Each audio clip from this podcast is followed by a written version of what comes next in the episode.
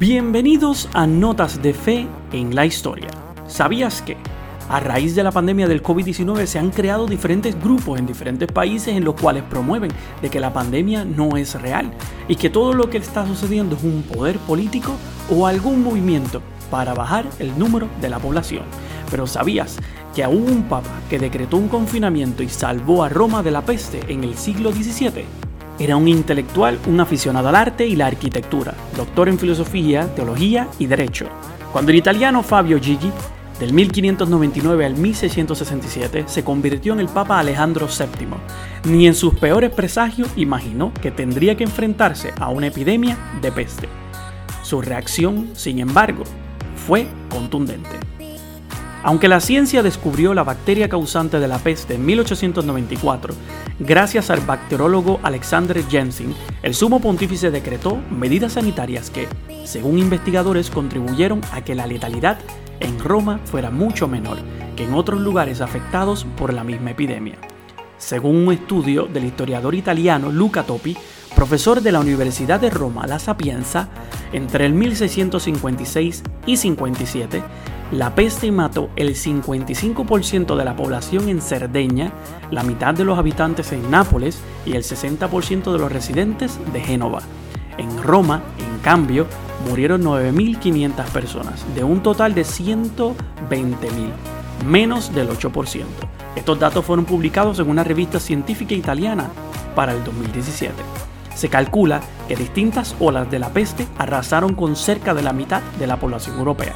Cuando llegaron los primeros reportes de muerte por la epidemia en el entonces reino de Nápoles, Alejandro VII llevaba un año como pontífice. El Papa no era solo el líder del catolicismo. Si hoy es el soberano del diminuto Estado del Vaticano, ese espacio pequeño, en aquella época mandaba sobre los llamados estados pontificios, que comprendían Roma y buena parte de los alrededores, prácticamente todo el centro de Italia actual. Esta fascinante historia cuenta cómo muchas de las restricciones que se aplicaron hoy contra el coronavirus, específicamente en distintos países, dieron resultado en Roma contra la peste hace 400 años. Dentro de los dominios papales, el brote ocurrió entre mayo de 1656 y agosto del 57. Tan pronto como llegaron las primeras noticias de la peste a Roma, Alejandro VII puso en alerta al Congreso de Salud, que había sido creado en un brote anterior. Las medidas de contención se implementaron gradualmente según la situación se volvía más peligrosa. El 20 de mayo se promulgó un decreto que suspendía todo comercio con el reino de Nápoles, que ya se encontraba muy afectado. La semana siguiente, el bloque se extendió y se prohibió la entrada a Roma de cualquier viajero que viniese de allí. El 29 de mayo, en la ciudad de Civitavecchia, ubicada en los estados pontificios, se registró la llegada de la peste e inmediatamente se impuso la cuarentena. En los días y meses siguientes se aislaron muchas otras localidades de ese territorio. En Roma la decisión fue radical. Se cerraron casi todos los portones de acceso a la ciudad. Solo ocho permanecieron abiertos, pero eran protegidos las 24 horas del día por soldados supervisados por un noble y un cardenal. A partir de entonces, cualquier entrada debía ser justificada y registrada. El 15 de junio, Roma tuvo su primer caso, un soldado napolitano que murió en un hospital. Las normas se endurecieron aún más. El 20 de junio se implementó una ley que obligaba a los ciudadanos a informar a las autoridades en caso de conocer algún paciente. Posteriormente, un nuevo dispositivo papal comenzó a obligar a cada párroco y sus asistentes a visitar cada tres días todas las casas de sus distritos electorales para identificar y registrar a los enfermos. Luego corrió la noticia de otra muerte, esta vez un pescador de la región de Trastevere. Los familiares de la víctima también fueron infectados y muchos murieron. La primera idea fue intentar aislar la región. El Papa también era la autoridad civil. Conforme la epidemia comenzó a extenderse, implementó medidas de aislamiento.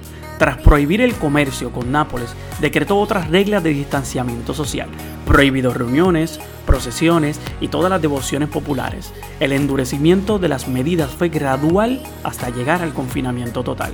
Conforme pasó el tiempo, el Papa adoptó nuevas prohibiciones. Las congregaciones en las iglesias fueron suspendidas, las visitas diplomáticas también, al igual que encuentros religiosos y reuniones públicas, vigilaron los caminos. Se suspendieron todas las aglomeraciones civiles. Se prohibieron diversas actividades económicas y sociales, se cancelaron las fiestas y ceremonias públicas civiles y religiosas. Se suspendieron los mercados y se echó a algunas personas que vivían en la calle porque podían ser causa de contagio. Se prohibió el cruce nocturno del río Tíber. El Papa también determinó que nadie debía ayunar, con el objetivo de que la población se alimentase y mantuviesen así más saludable por si se contagiaban. A todos aquellos que tuvieron al menos una persona infectada en la familia se les prohibió salir de casa. Para garantizar la asistencia, Alejandro VII separó a los sacerdotes y médicos en dos grupos, los que tendrían contacto con los enfermos y los que no, quienes entonces atenderían al resto de la población. Preocupaba que los sacerdotes se convirtieran en vectores de la enfermedad y los médicos tenían prohibido huir de Roma como los pacientes estaban aislados, se creó una red de apoyo a la población. Había una previsión de ayuda económica para las familias que no podían salir de casa y algunas personas recibían comida por la ventana. En los meses de octubre y noviembre, cuando la incidencia de la enfermedad era mayor, incluso se preveía la pena de muerte para quienes infringieran las normas. Sin embargo, no todos admitían la gravedad de la situación. Hubo quienes las desdeñaron y hasta difundieron papeles y cartas públicas acusando al Papa de inventar la enfermedad para su propio beneficio y para ganar popularidad. Muchos no querían que el pontífice adoptara estas medidas para no alarmar a la población. Hasta sus colaboradores más cercanos le aconsejaron que no lo hiciera. Temían que, desde el momento en que se hizo pública la gravedad de la situación, a través de decretos y divulgaciones, la economía comenzaba a sentir los efectos de este tipo de postura pero el Papa fue firme y cumplió con su política de salud. Estos hechos del siglo XVII se pueden comparar con el movimiento de hoy y la resistencia popular para aceptar la gravedad de la pandemia del coronavirus. Comerciantes en aquella época aconsejaron al Papa que no adoptara las medidas porque el cierre perjudicaba el comercio y la cosecha. Hubo grupos que acudieron a él para pedirle que no promulgara más medidas de aislamiento. Querían maquillar y tapar la situación para que no se extendiese el pánico y cerraran los comercios. Hay informes de que un médico divulgó bulas sobre las verdaderas motivaciones del encierro. Hizo correr la voz de que tras las decisiones de este papa habían intereses políticos. Fue acusado de difamación y terminó condenado a trabajar en un hospital dedicado a curar la peste. Cuando se resolvió el brote en 1657, la celebración estuvo a toda la altura. Alejandro VII demostró el renacimiento de la iglesia con un monumento que hasta hoy marcan el Vaticano, como el conjunto de las columnas de la Plaza de San Pedro del escultor y arquitecto barroco Gian Lorenzo Bernini. Al analizar estos episodios del pasado, a menudo similares a lo que estamos viviendo hoy, hay que tener en cuenta que entonces la ciencia no se valoraba tanto como hoy y que la religión y la política estaban muy entrelazadas. En el siglo XVII el absolutismo era muy fuerte en Europa y estaba ligado al poder de la iglesia. El poder político y el poder religioso estaban muy mezclados. En ese momento la revolución científica aún no se había extendido a las diferentes sociedades del mundo europeo.